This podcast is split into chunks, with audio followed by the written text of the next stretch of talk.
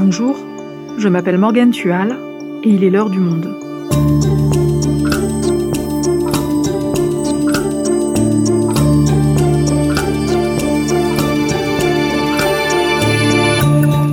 Aujourd'hui, à un an de l'élection présidentielle, Emmanuel Macron a amorcé un tournant sécuritaire. En ligne de mire, parmi d'autres problématiques, la drogue et notamment le cannabis. Pourquoi maintenant? Quelle est véritablement l'ampleur du problème en France, côté consommation, côté trafic Romain Geoffroy et Luc Vinogradov, journalistes au Monde chargés notamment des questions liées aux drogues, nous expliquent. Pourquoi Emmanuel Macron déclare-t-il la guerre aux drogues? Un épisode produit par Clément Baudet. Réalisation Amandine Robillard.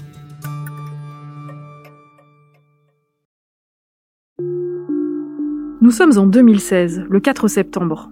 Il y a quelques jours, Emmanuel Macron a quitté son poste de ministre de l'économie. Il n'est pas encore candidat à l'élection présidentielle, et il déclare, au micro de France Inter, Aujourd'hui, le cannabis pose un problème de sécurité, de lien avec la délinquance dans des quartiers difficiles, de financement de réseaux occultes, et donc on voit bien que la légalisation du cannabis a des intérêts de ce point de vue et a une forme d'efficacité. On voit que nous sommes dans un système très hypocrite. Donc vous n'êtes pas contre Mais je ne suis pas contre pour un principe d'efficacité et de justice, au fond. En 2016, Emmanuel Macron n'est donc pas contre la légalisation du cannabis. Mais cinq ans plus tard, le ton a bien changé. Le 18 avril 2021, dans les pages du Figaro, le président de la République fait de la lutte contre la drogue, et particulièrement le cannabis, une priorité. Selon lui, je cite, On se roule un joint dans son salon et à la fin, on alimente la plus importante des sources d'insécurité.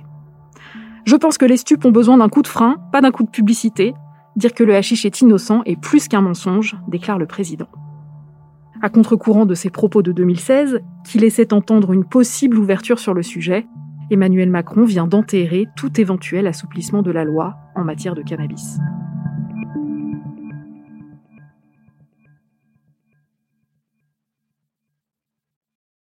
Luc, pourquoi est-ce que la drogue est devenue un sujet si important pour Emmanuel Macron? Il faut analyser le discours du chef de l'État dans le contexte politique actuel. L'élection présidentielle est dans un an. L'Élysée se positionne dans ce qu'elle appelle elle-même un tournant sécuritaire pour attirer des voix de l'électorat de droite. Donc c'est un choix politique de déclarer cette guerre contre la drogue et c'est un marqueur, comme disent les conseillers. Alors, déclarer la guerre à la drogue en général, au cannabis en particulier, c'est pas nouveau. C'est un filon politique qui a été utilisé en France déjà et surtout aux États-Unis. Si on regarde le discours du, du chef de l'État, on voit un lexique qui est très guerrier. Guerre contre la drogue, la mère de toutes les batailles, tout ça, c'est hérité du prohibitionnisme américain des années 70, de Reagan et de Nixon qui a inventé la guerre contre la drogue.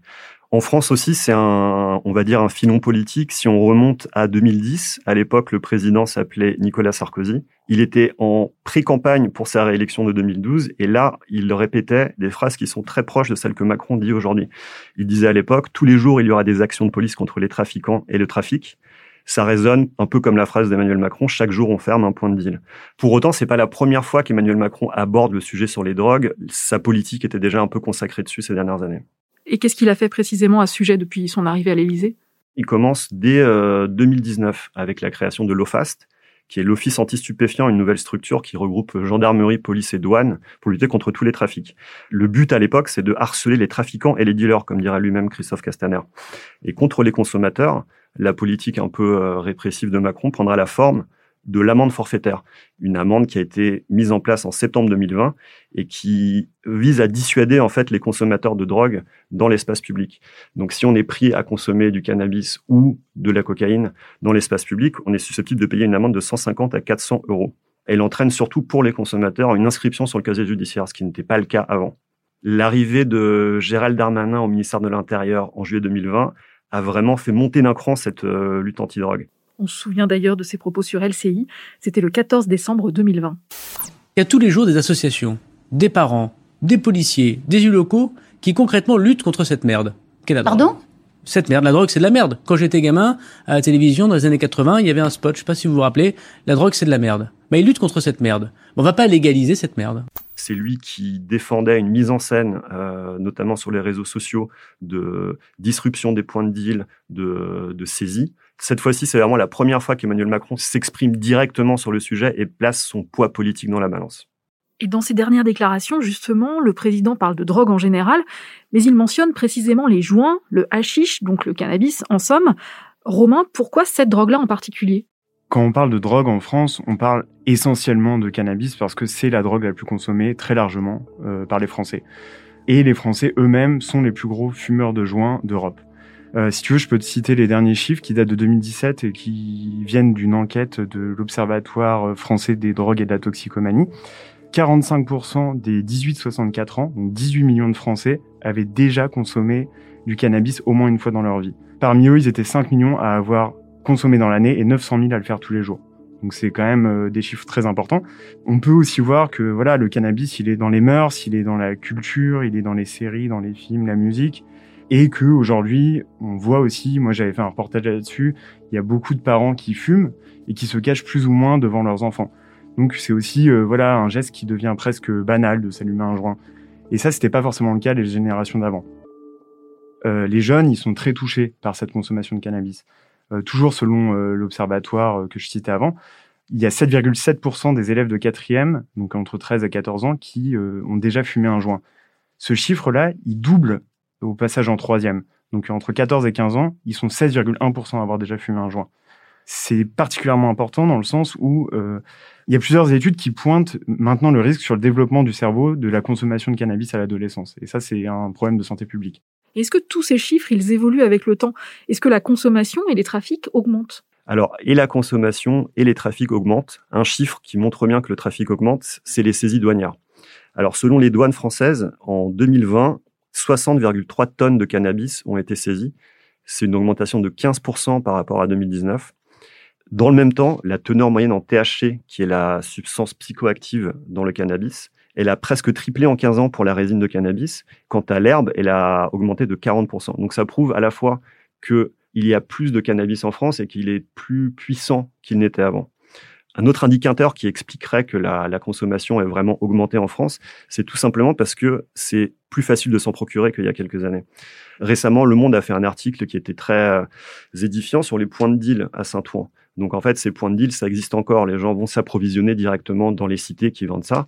Mais il y a une nouvelle façon de s'en procurer via des messageries WhatsApp, des messageries cryptées, qui font qu'en fait, on peut se faire livrer chez soi beaucoup plus facilement. Donc ça, tout cela, en fait, ça contribue aussi à l'augmentation de la consommation.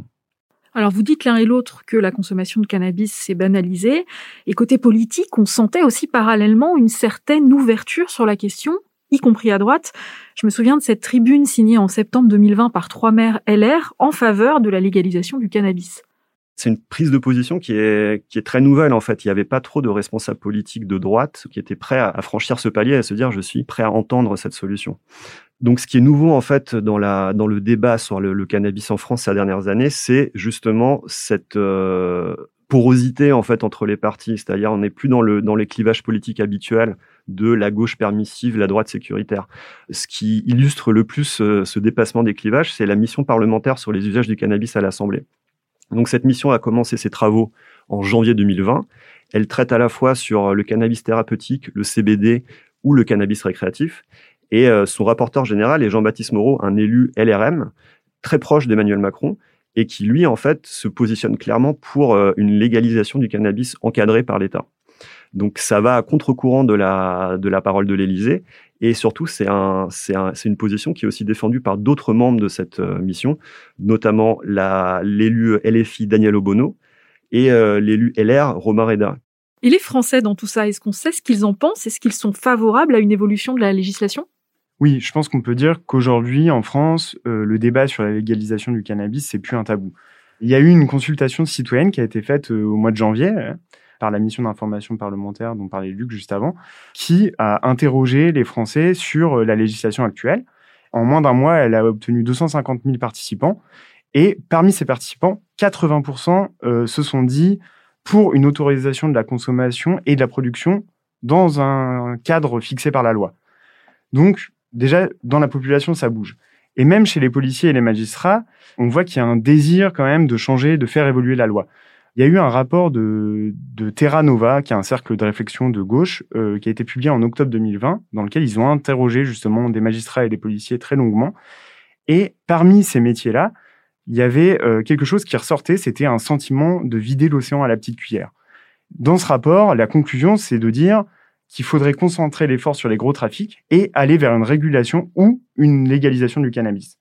Le problème, c'est que même si l'opinion publique change, on a encore du mal à avoir un débat politique serein sur la question. Alors justement, Emmanuel Macron dit vouloir lancer un grand débat national sur la consommation de drogue et sur ses effets. Qu'est-ce qu'on peut en attendre? Le débat, il semble un peu tranché d'avance. Dans son interview, il avance euh, des arguments euh, contre une dépénalisation. Il dit les stupes ont besoin d'un coup de frein, pas d'un coup de publicité. Il va jusqu'à évoquer la théorie de l'escalade selon laquelle le cannabis, il amènerait les usagers vers des drogues plus dures. Ça, c'est une théorie qui est ancienne, mais qui a jamais été prouvée scientifiquement. D'ailleurs, il y a pas mal d'addictologues euh, qui ont euh, réagi à ces propos-là en disant que c'était assez choquant que le président de la République utilise cet argument-là, qui est un argument obsolète. En fait, je pense qu'on peut dire qu'il n'y aura pas de dialogue serein si le débat il bascule aussi vite du côté moral, voire, euh, comme diraient certains, électoraliste. On parle de morale. Justement, Emmanuel Macron culpabilise les consommateurs en expliquant que fumer un joint, ça alimente la violence quotidienne. Qu'en est-il? Bah, c'est un constat qui est un peu indéniable. Euh, si on achète un produit à un groupe criminel, donc violent, euh, on contribue à la violence qu'il produit.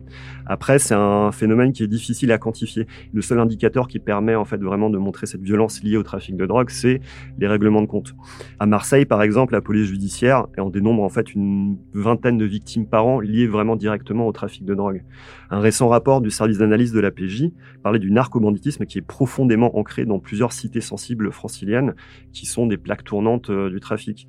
Ce narcobanditisme prend des formes d'agissements violents, il parle d'enlèvement, de torture, de règlement de compte, et la PJ dit que c'est devenu régulier en Ile-de-France. Alors c'est le cannabis, mais pas uniquement, c'est aussi la cocaïne, mais c'est la guerre, la guerre de la concurrence là-dessus a des effets concrets, c'est sûr. Par contre, M. Macron disait aussi que le trafic de cannabis alimentait les séparatismes. Alors c'est un terme qui est un peu vague. Je pense qu'il voulait parler de terrorisme et de groupes terroristes. Euh, ce lien n'est pas vraiment prouvé. Un rapport de l'Observatoire européen des drogues de 2016 disait que même si beaucoup de personnes impliquées dans les activités terroristes avaient des passés liés au trafic de drogue, donc soit petits délinquants, soit vente euh, de drogue, voilà, et eh ben en fait il y avait aucun lien systématique entre les cellules terroristes qui ont été démantelées et le trafic de drogue comme moyen de financement. Ces dernières années, les trafiquants ont évolué, leurs méthodes ont évolué, mais la loi, en tout cas, elle, semble ne pas s'être adaptée à ça.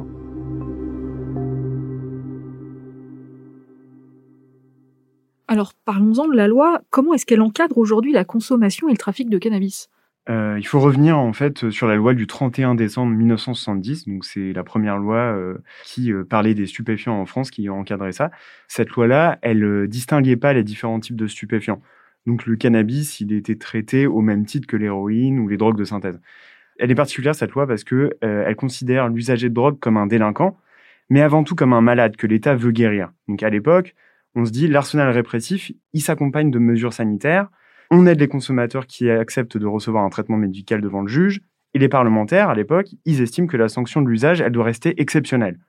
Aujourd'hui, et ça n'a pas été modifié d'ailleurs depuis son origine, l'usage de stupéfiants publics ou privés, c'est un délit passif d'une peine maximale d'un an d'emprisonnement et d'une amende de 3 750 euros. J'imagine qu'il y a quand même des choses qui ont dû bouger depuis cette loi de 1970.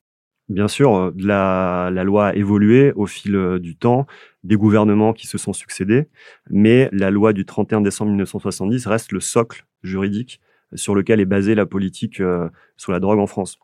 Et s'il y a eu des modifications depuis ces 20-30 dernières années, elles ont été dans un sens notamment pour réprimer la consommation de drogue. Donc tout ça, c'est pour réprimer la consommation, mais que prévoit la loi contre les trafics? Alors le trafic est régi par le code pénal. Il prévoit jusqu'à 10 ans de prison et 7,5 millions d'euros d'amende. C'est en fait la, un axe majeur de la politique d'Emmanuel Macron. Euh, c'est à la fois s'attaquer aux petits dealers en bas des tours et aussi aux gros réseaux internationaux. La création de l'OFAST en 2019, cette nouvelle structure qui va servir à lutter contre tous les trafics, qui regroupe la gendarmerie, les douanes et la police, doit coordonner cela. Mais 50 ans après l'instauration de la loi de 1970, la, plupart des gens font un même constat, c'est que cette approche répressive euh, prohibitionniste a été inefficace. Inefficace parce que ni la consommation de stupéfiants ni le, leur trafic n'a baissé, alors que les moyens alloués pour lutter euh, augmentaient régulièrement. En partant de ce constat-là, en fait, il y a deux camps qui se forment entre ceux qui veulent euh, mettre un terme en à cette approche prohibitionniste en mettant en avant son inefficacité et ceux au contraire qui utilisent euh, le constat actuel pour dire que euh, on ne peut pas baisser les bras, il faut continuer en fait à avoir cette approche-là parce que ce serait abandonner le terrain face aux trafiquants de ne pas le faire.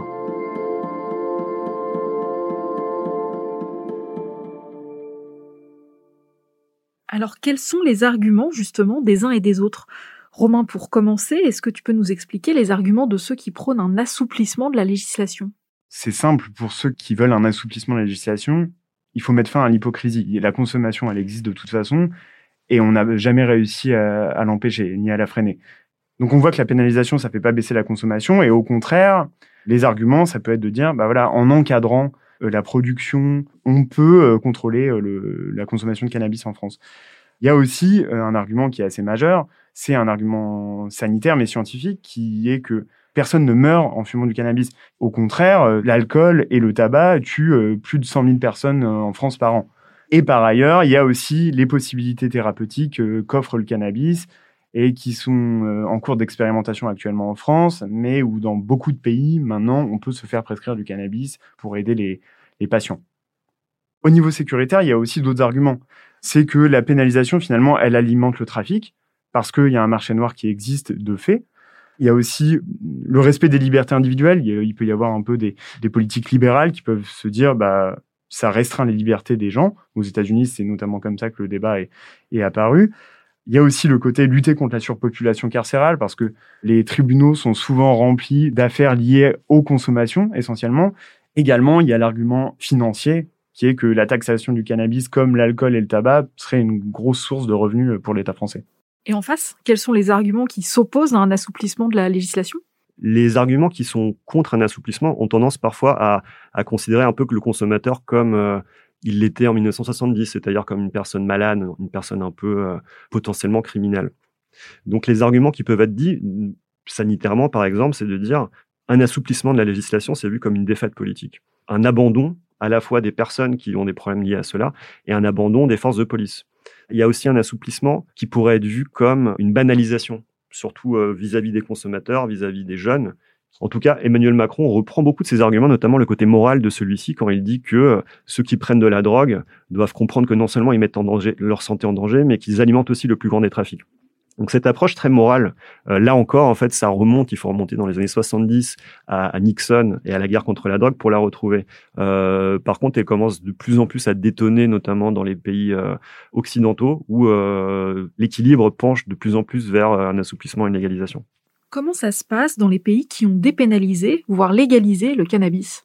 Alors déjà, il faut bien distinguer dépénalisation et légalisation, c'est pas pareil. Euh, la dépénalisation, elle euh, fait en sorte que euh, l'usager ne soit plus criminalisé, mais les trafics le restent, donc ça reste toujours interdit de vendre du cannabis. La légalisation, elle, encadre la vente de cannabis ou la libéralise totalement. On a l'exemple notamment de l'Uruguay, qui a été le premier pays au monde à légaliser à la fois la culture et la vente de marijuana pour tous les usages. Il y avait eu une crainte au départ d'une augmentation de la consommation dans, dans ce pays qui s'est pas concrétisée.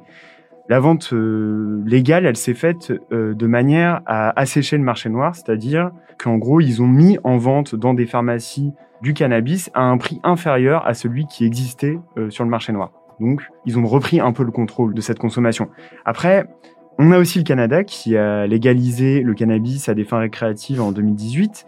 C'était le premier pays du G7 à le faire, mais pour faire un bilan, c'est encore trop tôt parce que tous ces pays-là, c'est récent et chaque modèle, de toute façon, est, très différent. Ils ont chacun leurs propres problématiques euh, avec des objectifs qui sont eux aussi différents, des objectifs sanitaires, économiques, etc. Il y a d'autres pays, euh, de nombreux autres pays qui ont entamé une réflexion sur le sujet. Euh, il y a déjà 15 États américains qui ont légalisé l'usage récréatif du, du, cannabis. Il y a pareil au Mexique, au Luxembourg, ils étudient cette question.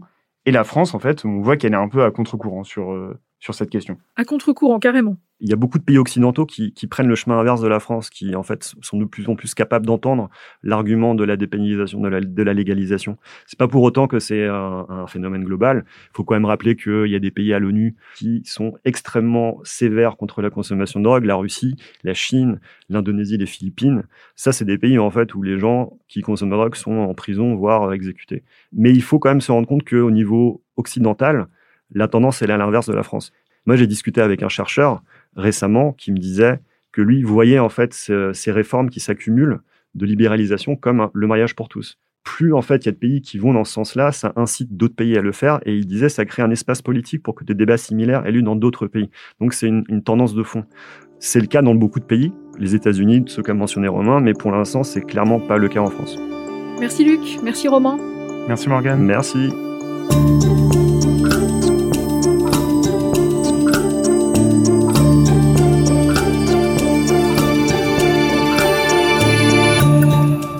Souhaitez en savoir plus sur le sujet, vous pouvez aller consulter les articles de Luc Vinogradov et Romain Geoffroy dans la rubrique Substance et dépendance de notre site lemonde.fr.